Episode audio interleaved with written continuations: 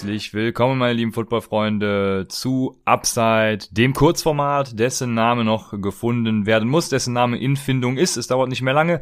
Aber diese Folge, ein Ausblick auf die Rookie Class 2022 haben wir euch versprochen und wollten wir euch natürlich so schnell wie möglich liefern.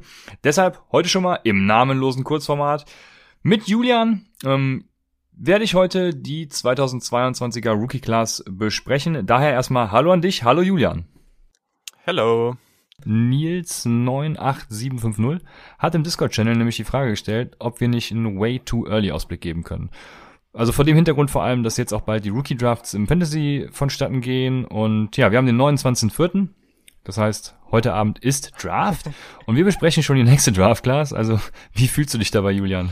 Es ist schon ein bisschen verwirrend, muss ich, muss ich sagen. Aber ja, du hattest es ja auch äh, eigentlich dann für nächste Woche angesehen. Das passt mir jetzt heute ein bisschen besser. Aber es ist schon ein bisschen weird irgendwie, ohne wirklich zu wissen, was jetzt heute Abend passiert, äh, jetzt schon über die nächsten Picks zu sprechen. Aber ja, macht doch auch Laune. Deswegen sehr, sehr cool. Sehr schön, ja. Ich fange mal an. Ähm, und zwar stelle ich mir jetzt gerade die Frage, ja, Bezug nehmend auf die Frage von Nils, wenn ich jetzt so einen Rookie-Draft habe, zum Beispiel, ja, unsere Pipeline-Liga, ne? Wobei das Beispiel ist vielleicht ein bisschen blöd, weil das sind ja die Pipeline-Rights dabei. Aber wenn ich einen normalen Rookie-Draft mache und halte so Pick, keine Ahnung, 1,6, so um den Dreh, wer könnte mir da in den Schoß fallen? Das wird wahrscheinlich so ein Rashad Bateman-Typ sein, ne? Kenny Gainwell, Javonte Williams, irgendwie sowas. Wenn ich gerade nicht in Superflex bin natürlich, ähm, und ich krieg dann ein Angebot, keine Ahnung, lass mal sagen, wir kriegen den 22er First und Second, sollte ich dann zum Beispiel das Angebot annehmen? Und ja, wenn ja, warum? Und ja, wenn nein, auch warum? Ja, das ist eine interessante Frage. Ich glaube, ich muss erstmal so generell mal was zu den Klassen sagen, weil, naja, ich, ich glaube, man kann hier eine ganz gute Unterscheidung von der aktuellen, also der 2021-Klasse zur 2022-Klasse machen wenn wir mal zurückgucken aufs letzte Jahr, so, da haben wir, ja, da wurde ja auch ein Ausblick gemacht und es war eigentlich auf allen, zumindest offensiv Fantasy-relevanten Positionen relativ klar, was passiert, beziehungsweise es war überall klar, wir haben gewisse Elite-Talente. Quarterback war ganz klar, Trevor Lawrence, Justin Fields sind da und dann kam noch mehr dazu. Okay. Auf Running Back, wir haben immer von Najee Harris, wir haben von Travis Etienne gesprochen. Auf Wide Receiver, Jamar Chase hatte davor ein hervorragendes Jahr. Und auch da war klar, okay, wir haben hier ein potenzielles Top 5, Top 10 Talent. Und auf Tight End, Kai Pitts war vielleicht noch nicht ganz so weit oben, aber auch da war der Name, also der war uns schon ein Begriff, so, ne? Das ist dieses Jahr nicht so, beziehungsweise für 2022 ist das nicht so. Wir haben durchaus einige Positionen, auf denen eine gewisse Tiefe da ist und wo viele Spieler zur Auswahl stehen, dass sie sehr, sehr hoch gedraftet werden könnten und dass sie spannend, sich spannend entwickeln könnten.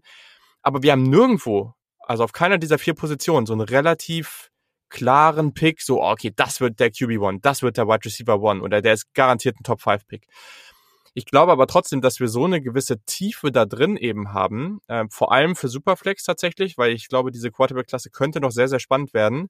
Ähm, aber ich glaube, grundsätzlich haben wir da immer noch so eine Tiefe drin, dass man vielleicht gar nicht zwingend äh, auch so darauf gucken muss, okay, ich brauche jetzt unbedingt diesen höchsten Pick, sondern äh, oder so einen sehr, sehr hohen First Rounder nächstes Jahr. Ähm, weil, ja, also ich glaube, lass es mich so sagen, wenn jemand jetzt nach dem Spieler sucht und ganz klar sagt, okay, ich brauche jetzt hier zwei, drei Namen, die nächstes Jahr hundertprozentig gut sein werden, ja, dann mach's nicht, weil die kann ich dir jetzt gerade noch nicht sagen. Aber ich bin mir relativ sicher, dass wir nächstes Jahr dann sehr, sehr gute und produktive Rookies dabei haben werden.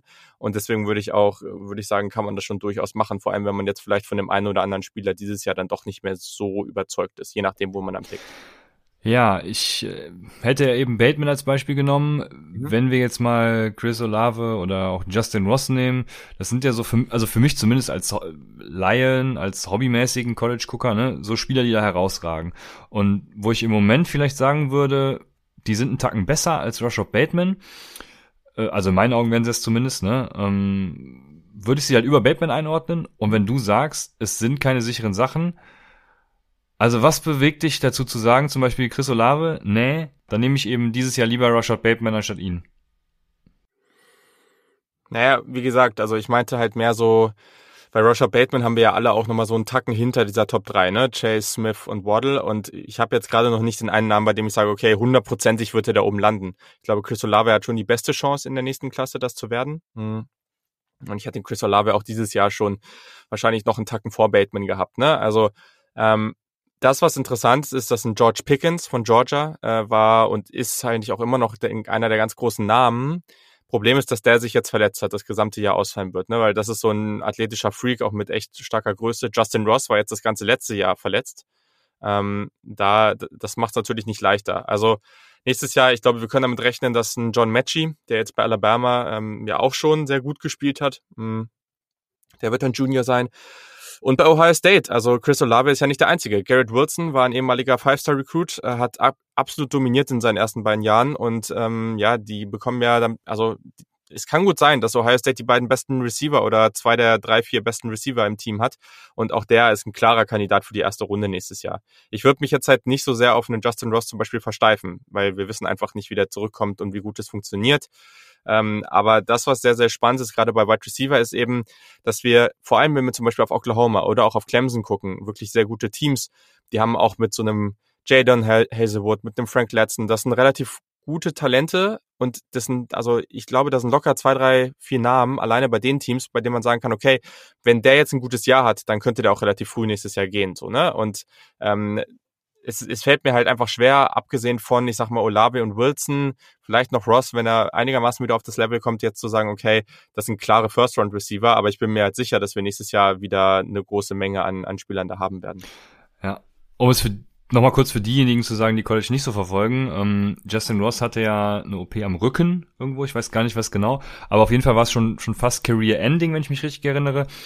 Ähm, ja, ja, ein spannender ja. Spiel, auf den man definitiv, den man definitiv beobachten sollte. Und was sind so ein paar Namen, die man von den genannten Offenses auf dem Schirm haben sollte? Du hast ja jetzt Oklahoma und Clemson angesprochen. Und die letzten Jahre, wenn ich mich erinnere, auch dieses Jahr, waren ja zum Beispiel Alabama Receiver immer ganz gut gegradet, ne? Gibt es da auch welche, die man von denen auf dem Schirm haben sollte? Ja, genau. John Matchy habe ich eben kurz angesprochen, der auf jeden Fall, ähm, weil der war ja schon ein bisschen überraschend. Ich meine, der Devontae Smith und Jalen Waddle, okay, Waddle war verletzt, aber ja, der hat, also John Matchy hat ja jetzt schon dieses oder das vergangene Jahr schon relativ stark gespielt. Auch ein sehr schneller Receiver, der auch gerade viel Downfield äh, gut gemacht hat. Ähm, bei Oklahoma sind halt zwei Namen auf jeden Fall, Jadon Hazelwood und Theo Weiss. Ähm, bei dem muss man jetzt mal abwarten, wie sie sich entwickeln. Die sind mit sehr, sehr viel Talent und, und irgendwie ja, Four- oder Five Stars aus, dem, aus der Highschool da an, äh, zu den Zulass gekommen. Ich glaube, das, was spannend wird, ist eben, dass du bei Oklahoma ein sehr talentiertes Team hast und ein Team, was nächstes Jahr wirklich auch wieder sehr gut sein wird. Ein super Quarterback, also die, der wird die gut aussehen lassen. Und bei Clemson ganz ähnlich. Auch da wieder ein hervorragender Quarterback. Der wird nächstes Jahr noch nicht in der Draft sein, der ist noch zu jung. Aber naja, ne, also mit Justin Ross und einem Frank Latson zum Beispiel auch ein relativ großgewachsener Receiver. Äh, das ist zumindest wieder mal ganz spannend, ne, weil wir könnten potenziell, wenn jetzt es wirklich so sein sollte, dass ein Pickens trotzdem in die Draft geht, dass ein Justin Ross reinkommt, jemand wie Hazelwood, wie Latson, wir könnten vielleicht wieder ein paar mehr Namen oder größere Wide Receiver auch vorne dabei haben. Und das hat uns ja dieses Jahr fehlt uns so ein bisschen. Chris Olave ist relativ klein, ähm, ich glaube so 5'11 oder sowas. Garrett Wilson ist relativ klar oder ist so sechs Fuß groß, ähm, also jetzt auch nicht der größte, aber ich glaube, nächstes Jahr könnte das vielleicht wieder ein bisschen dahin gehen, dass wir auch in der Spitze den einen oder anderen größeren Wide Receiver dabei haben. Ja, sehr spannend. Das wäre nämlich auch meine nächste Frage gewesen. Äh, gut, dass du das nochmal anführst, weil dieses Jahr sind ja super viele Slotguys dabei, ne, die klein gewachsen sind. Ähm, ja. Spannend. Ich habe gestern vor allem Rondell Moore in unserem Mockdraft gepickt, in Runde zwei, ist er zu mhm. mir gefallen. Also ich wäre damit sehr zufrieden. Eigentlich ich, hätte ich natürlich lieber Kate Johnson, aber gut, das passt soweit schon. Sehr spannend auf jeden Fall für die Superflex-Spieler. Bevor wir gleich noch auf Running Back eingehen. Mhm. Die Quarterbacks, also ich bin natürlich großer Fan von äh, Jaden Daniels, ja, Arizona State Fan natürlich. Aber ähm, yes. ja, ja, er hatte so ein paar Highlight-Spiele, ne? Hat ja, glaube ich, 2020 mal in einem Spiel den besten QBR gehabt. Aber bei dem fehlt mir so komplett die Konstanz, ne? Also, was sagst du? Ist das schon so einer dieser Top-Prospects oder würdest du den eher ganz weit unten anordnen? Ja, das ist sehr schwer. Also Jaden Daniels der wurde lange Zeit auch immer recht weit oben genannt. Jetzt gerade ist es nicht mehr ganz so stark, aber ja, klar, ne, das ist jemand, ich, ich gehe da voll mit, mit deiner Meinung, ne? Also ich finde, der hat immer so ein paar Wow-Plays dabei, aber es sieht noch nicht so richtig so aus, ob er jetzt auch wie, wie, na, wie sagt man, so technisch an dem Punkt ist, dass man sagt, okay, der kann jetzt in die NFL. Aber er hat natürlich auch noch ein Jahr. Und wie viele von den Quarterbacks, die jetzt auch gerade oder die dann heute gedraftet werden, haben wir vor einem Jahr noch nicht annähernd in dieser Debatte gehabt, ne? Also deswegen, ich glaube, er gehört halt zu dieser Gruppe und das ist dieser große Unterschied. Wir haben, ich habe jetzt hier alleine und das sind auch noch nicht ganz alle, also so ein Carson Strong von Nevada wird auch noch relativ häufig genannt, ähm, aber ich habe jetzt hier eine Gruppe von eins, zwei, drei, vier, acht Quarterbacks.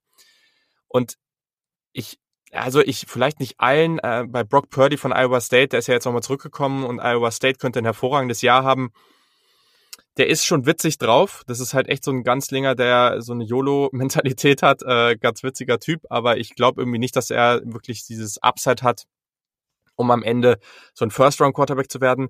Aber wir haben so eine Gruppe mit Sam Hall von North Carolina, der wird ja eh schon regelmäßig in die Top 5 gemockt. Ähm, JT Daniels, einer der der ist von USC zu Georgia gewechselt, hat jetzt auch letztes Jahr schon ganz gut gespielt, hatte sich ja zwischenzeitlich verletzt, war damals ähm, als Recruit äh, praktisch fast genauso hoch in der gleichen Klasse wie Trevor Lawrence und Justin Fields. Also den darf man nicht unterschätzen.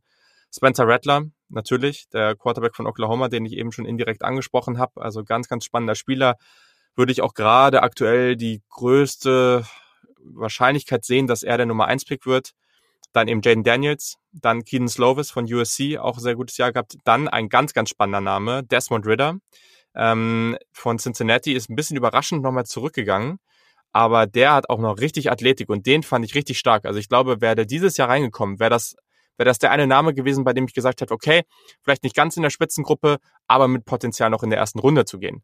Und ähm, naja, das ist jetzt, äh, ich, ich bin gespannt, wo es dann nächstes Jahr für ihn dann, dann landet, weil am Ende ist das schon jemand, den ich, den ich echt mag. Also ist, ein, ist auch ein cooler Typ. Ähm, dann Dylan Gabriel von UCF, sehr explosive Offense. Äh, Central Florida hat so eine ja sehr sehr College-mäßige Offense. Also da wird man dann viel darüber sprechen, was er da gemacht hat und was eben nicht. Ähm, sehr sehr stark vereinfacht, aber ja, er hat eine, in, in einer explosiven Offense sehr gut ausgesehen. Und dann ein Name, den würde ich einfach nochmal nennen. Ich glaube nicht, dass der am Ende so hoch landen wird, aber Dorian Thompson Robinson, das ist so bisher so ein bisschen ein Liebling von mir, von UCLA. Ich mag den einfach. Er ist ein spannender Spieler. Ich hoffe, der nimmt jetzt nochmal den nächsten Schritt, war letztes Jahr schon leicht verbessert und auch sehr, sehr athletisch. Und das Ding ist, ich glaube schon, dass so Sam Howell, JT Daniels und Spencer Rattler gerade die beste Chance haben, am Ende weit oben zu landen. Aber wir haben hier eine Gruppe, aus denen, also mit, und, und vielleicht auch noch ein paar andere Quarterbacks jedes Jahr. Mac Jones, Joe Burrow, Zach Wilson, die hatten wir alle vorher nicht richtig auf dem Radar.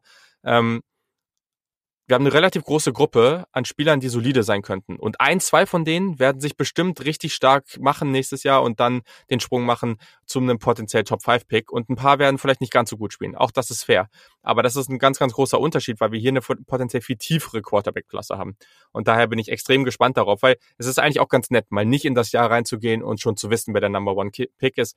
Irgendwie ist das ja, auch ganz Also cool. bisher würde ich sagen, es kommt kein Quarterback an die bisherige Klasse ran. Aber äh, also ja, ja schon, ich verstehe deinen Punkt, aber das ist genau das Ding. Also wir wussten ja letztes Jahr auch noch nichts von Trey Lance, so oder wir wussten noch, ne, oder also ja doch letztes Jahr, ne, weil er hat jetzt dieses Jahr nicht gespielt, aber ne, wir wussten ja von einigen Mac Jones hätte niemand auf dem Zettel gehabt, auch Zach Wilson, die Jahre davor, die waren mal ganz interessant, aber der hat so viele Fehler gemacht, ne? Also ähm, deswegen, ich glaube, Sam Howell hat letztes Jahr schon echt gut gespielt. Ne? Natürlich hat diese Offense auch viel von dem Running Game rund um Javante Williams, Michael Carter gelebt.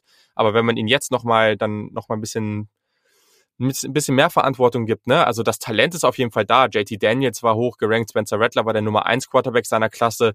Da ist eine Menge Talent. Also ich, ich, es kann gut sein, dass es nicht ganz so krass wird äh, wie dieses Jahr. Und das ist ja auch unwahrscheinlich, weil wie viele Klassen gibt's, die so sind wie dieses Jahr. Ne? Auch das muss man sich immer wieder dann aufrufen. ja, ich kann mich noch an die äh, 2018er Klasse erinnern, äh, die als ja die Klasse des Jahrhunderttalents auf Quarterback verschrieben wurde. Ja. ja, was dabei rausgekommen ist, das wissen wir alle. Ne? Ja, ja, ja, klar, das kann eh immer passieren. Aber erstmal, wenn wir jetzt hier so stehen, ähm, darf man natürlich jetzt nicht jedes Jahr sagen, oh, die Klasse wird wieder so krass. Aber teilweise wird es mir auch zu negativ gesehen. Dann wird teilweise gesagt, ah ja, nächstes Jahr darf man jetzt nicht so auf Quarterback gehen, weil da sind jetzt nicht so starke.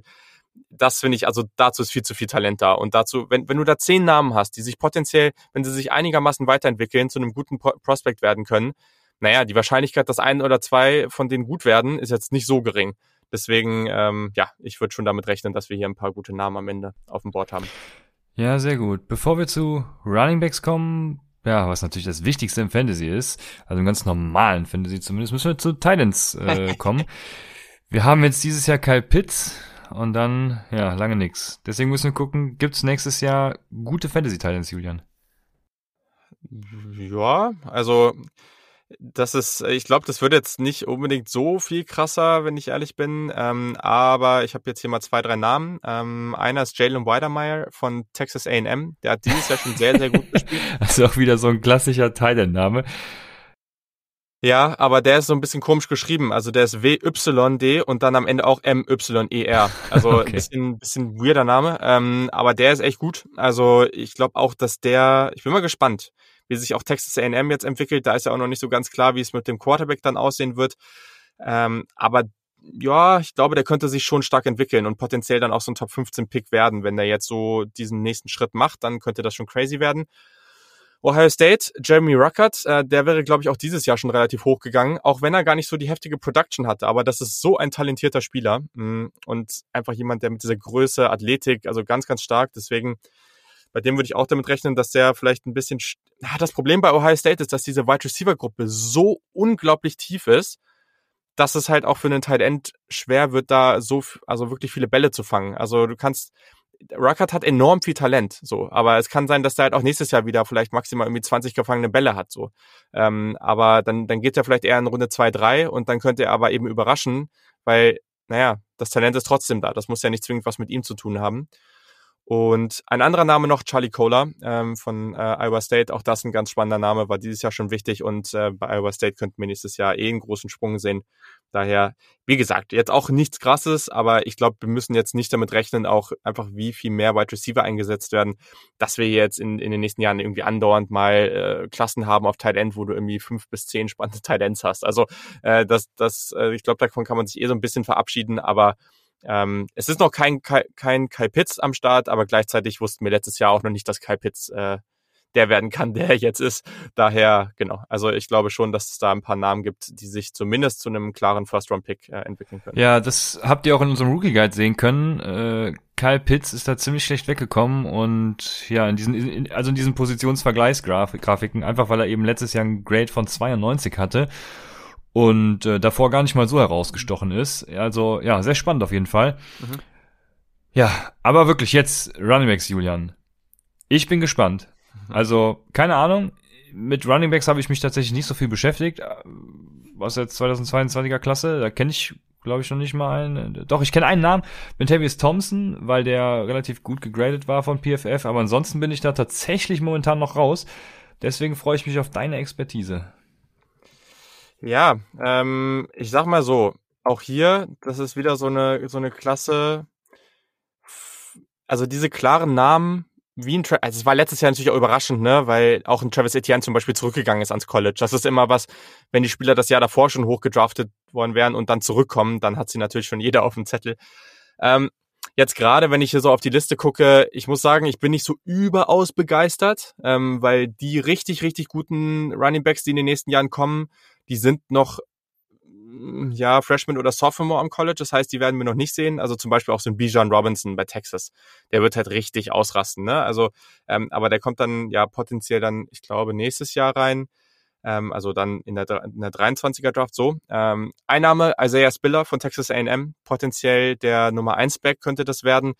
Ich sag mal so, das ist so jemand, der ist nirgendwo Elite. Also das ist nie, das ist jetzt nicht so ein krasser Burner oder so überphysisch, ne? Aber der ist halt 6'1, 225, also jetzt auch nicht so der, ja, der, der ist überall sehr, sehr gut und der ist vor allem auch gut als Passcatcher. Das ist äh, durchaus spannend, deswegen könnten wir da mal wieder einen Running Back ähm, vorne sehen, wie auch dieses Jahr, der dann eben äh, als, als Receiving Back äh, ganz spannend ist. Brees Hall, Iowa State, habe ich eben schon drüber geredet. Der hat letztes Jahr wir haben ja auch drüber, äh, oder wir, wir, der Name ist ja jetzt einige Male gefallen, äh, Kene Nwangu, so heißt der Gute, von, von Iowa State, dieser, der so ein bisschen als Sleeper jetzt äh, an der einen oder anderen Stelle aufgetaucht ist, absoluter Speedster und der ist wegen Brees Hall zum Beispiel einfach nicht zum Zug gekommen. Brees Hall hat letztes Jahr schon brutal gut gespielt für dieses Team und das ist aber so ein richtiger Bellcow Running Back. Also ich glaube, ja, ist als Receiver nicht so mega der Faktor, aber ich glaube, der wird auch dieses Jahr wieder gut spielen und dann, ja, eher so ein physischer Runner. Ähm, cooler Typ auf jeden Fall. Ja, dann hast du natürlich wieder was von Alabama, Brian Robinson. Ähm, aber ehrlich, wenn wir da weitergehen, dann kommt auch von Georgia Samir White, dann kommt von Ohio State so jemand wie Master Teague. Aber das schockt mich alles nicht so richtig. Also Master Teague zum Beispiel auch, äh, den habe ich jetzt auch nochmal, ich habe nochmal ein bisschen geguckt und den habe ich auch auf ein paar Listen dann gefunden. Und die Wahrscheinlichkeit, dass er das gesamte Jahr selber starten wird bei Ohio State, ist halt super gering, weil da ein Freshman reinkommt, der halt deutlich besser ist so. Und äh, also deswegen weiß ich nicht so richtig. Ein Name, der interessant ist, ist Ty Chandler, der ist von Tennessee zu North Carolina gewechselt. Bei North Carolina habe ich eben schon gesagt, Javante Williams und Michael Carter sind weg. Das heißt, er könnte da eine große Rolle bekommen. Und äh, Jarian Ely von Ole Miss, äh, sehr, sehr kleiner Back, aber der macht richtig Laune. Äh, der könnte noch interessant werden. Mo Ibrahim von Minnesota, auch ein guter Runner, und äh, Kennedy Brooks äh, bei Oklahoma. Oklahoma wird nächstes Jahr, glaube ich, eh relativ stark im Fokus stehen. Ich könnte mir vorstellen, dass sie sehr, sehr erfolgreich, ein sehr erfolgreiches Jahr haben. Und deswegen glaube ich, dass ein Kennedy Brooks da auch nochmal richtig einen raushauen kann. Ja, wow. Jetzt hast du hier natürlich Namen rausgeknallt ohne Ende. Die Leute wissen jetzt, was auf die zukommt und um die noch emotionaler aufzuladen, ein bisschen zu hypen, ne, ähm, welche Spiele muss ich mir angucken, wenn ich mich auf den Draft 2022 vorbereiten will?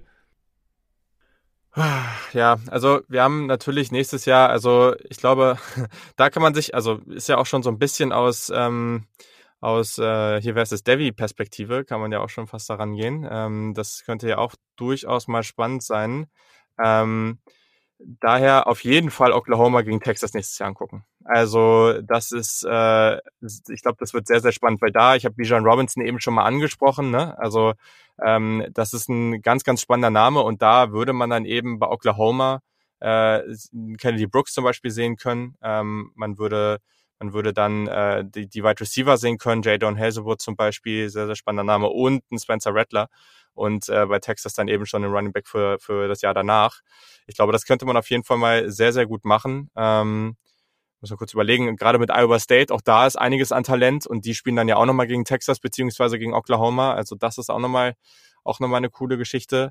Ähm, Ohio State spielt gegen Oregon ähm, am 12. September das ist auch nochmal cool, weil Ohio State wirklich einiges an, an Talent natürlich wieder mitbringt. Ich meine, das ist jedes Jahr so, aber auch mit Oregon ähm, spannendes Team. Äh, muss man mal gucken, wie sich das entwickelt. Auch, auch wenn man generell an der Draft interessiert ist, jetzt auch nicht nur aus Fantasy-Perspektive, weil bei Oregon dann auch einige wieder sehr starke Defensivtalente dabei sind.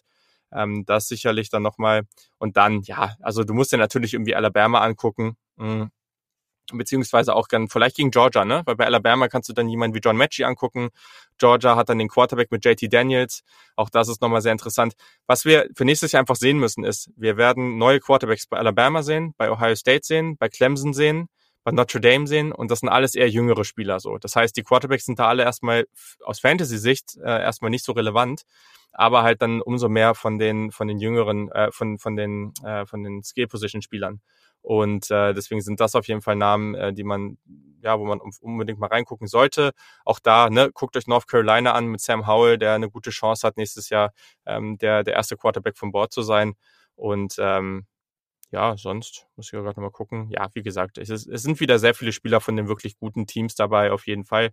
Hat man jetzt vielleicht auch ein bisschen gemerkt. Und Iowa State fällt halt vielleicht so ein bisschen raus, aber ein Brees Hall, wenn der wieder so ein Jahr hat wie letztes Jahr, wo er auch so fast oder teilweise ein Heisman-Kandidat war, dann könnte das schon jemand sein, gerade aus, ja, gerade aus Fantasy-Sicht, der potenziell am relevantesten sein könnte. Sehr gut, vielen Dank. Ich halt das Ganze nochmal so ein bisschen fest, versuch zusammenzufassen. Ich würde jetzt sagen, nächstes Jahr ist kein Kracher dabei, um es mal krass zu formulieren, also für den es sich lohnt, jetzt irgendwie einen King's Ransom zu traden und äh, ja, dieses Jahr auf einen Rush of Bateman zu verzichten. Gleichzeitig wissen wir natürlich wie immer nicht, was passiert, ne? Ganz klar. Deshalb gute Antizipation, beziehungsweise vielleicht das falsche Wort, also ein gutes Glücksspiel in dem Sinne, könnten vielleicht trotzdem helfen. Aber generell ja, haben wir zu wenig Informationen, um tatsächlich darauf basierend äh, Entscheidungen im diesjährigen Rookie Draft zu treffen. Deswegen würde ich persönlich jetzt, nach dem, was du erzählst, das nicht empfehlen, äh, irgendwie jetzt schon ja für die Zukunft Picks zu prognostizieren. Ich glaube, diese Klasse wird sich im Endeffekt genau da einpendeln, ja, wo auch die jetzige ist. Ne? Man wird genauso viel Value mitnehmen können wie auch, auch jetzt, äh, sei es auf der einen Position wie auf der anderen. Ne? Ähm, es verteilt sich vielleicht ein bisschen, aber ja, im Grunde genommen haben wir einen Ausblick gegeben, denke ich. Jeder kann damit was anfangen, was er will. Ich möchte da auch gar keine Empfehlung geben tatsächlich. Ähm, ja, von daher. Also ich habe noch, also was du gerade gesagt hast, ich habe einen Kommentar noch dazu. Also gerade wenn ihr in Superflex spielt, wenn ihr die Chance habt und ihr seht, okay, das könnte ein Pick werden, der nächstes Jahr sehr, sehr hoch wird so. Also dann rechnet nicht damit, dass das ein Elite-Quarterback wird, aber rechnet damit, dass da jemand ist, der euch auf jeden Fall weiterbringt. Und ich weiß nicht, wie, wie common oder wie normal das ist, dass man auch Picks für übernächstes Jahr schon bekommen kann gerade für Superflex, da bin ich mir deutlich sicherer, dass wir da sehr, sehr gute Quarterbacks drin haben. So, das zumindest, was wir bisher gesehen haben. Also da, ich glaube, die, das Jahr danach, da, da geht das dann wieder dahin, dass wir relativ früh wissen, wer der Nummer 1 Pick ist. Also da gibt's so zwei, drei Kandidaten wieder bei Clemson und, äh, und natürlich dann eben auch bei, bei Alabama. Also das könnte dann wieder sehr, sehr spannend werden. Also da vielleicht auch schon mal ja, sehr weit in die Zukunft gucken, keine Ahnung, aber ähm, gerade auf Quarterback ähm, auch nächstes Jahr werdet ihr zumindest einen sehr, sehr soliden Starter bekommen, falls euch das äh, was bringt, wenn ihr sagt, okay, ich brauche auf jeden Fall dann noch. Ja, für übernächstes Jahr traden natürlich auch eine sehr interessante Sache. Da könnte ich wieder eine ganze Folge füllen. Ja, ähm, vor allem Net Present Value, ne, welches da ein Thema ist. Ich würde mal, mhm. ja, ganzes Blaue geschossen sagen, für einen First Rounder dieses Jahr kriegt er quasi zwei aus 23, ne? Ähm, also so ein bisschen muss man rechnen, ist jetzt vielleicht nicht ganz korrekt die Rechnung, aber ja, mal so auf die Schnelle. Von daher sehr spannendes Thema, um sich damit zu beschäftigen, äh, vor allem wenn ihr auch im Umbruch seid, ne? Das äh, ist natürlich eine wichtige Fragestellung, vor der ihr dann steht. Aber ja, ich denke, die Rookies, die Rookie-Class für das kommende Jahr haben wir jetzt mal so ein bisschen durchleuchtet mit ein paar Namen. Ich hoffe, ihr habt mitgeschrieben. Ja, ja, die Namen, die ihr euch auch angucken könnt. Wir werden wahrscheinlich nächstes Jahr von dem Draft widersprechen, Julian. Von daher, jetzt fürs Erste vielen Dank. Ich bin gespannt auf den Draft und ja, hast du noch einen Take für den Draft heute? Weil du nimmst ja heute Abend auf. äh, der Take, der morgen schon wieder komplett im Eimer ist. Also Geil. mach mal bitte. Ach ja, das ist äh, eine gute Sache. Ähm, also erstens, wenn ihr Fragen zu den ganzen Spielern habt, dann könnt ihr mir auch gerne schreiben, so ne, auf Twitter oder so, ne. Also kein kein Ding, äh, wenn es Fragen gibt. Ähm, gute gute Sache jetzt hier. Äh, ich glaube, ich glaube, wir werden echt einige Fanbases haben, die am Ende wirklich enttäuscht sind. Also ich glaube, unter, unter anderem so die Panthers und auch so die Broncos und, und wir werden was sehen. Irgendwie habe ich mittlerweile echt stark das Gefühl, dass ein, zwei von den Quarterbacks, die wir alle weit vorne sehen, fallen werden und fallen oder ein bisschen weiter fallen werden, als wir es erwarten und dann Teams, die die eigentlich ziehen sollten, das nicht machen werden. Und das wird halt zu echt Frustrationen sorgen, äh, für Frustrationen sorgen und äh, durchaus potenziell auch bei mir. Geil, ja. Ich hoffe, wenn die Folge dann irgendwann nach dem Draft rauskommt, dann werdet ihr ein Lachen im Gesicht haben. Ja, wir werden sehen. Ich bin gespannt. Ich werde dich auch heute Abend live verfolgen. Von daher vielen Dank an dich. Und wer es noch nicht weiß, Julian, Saturday Kickoff, ne? Ihr werdet sowieso schon alle wissen, aber es sei nochmal erwähnt, hört auch gerne den Podcast. Und dementsprechend vielen Dank an dich und bis zum nächsten Mal bei Upside, dem Fantasy Football Podcast.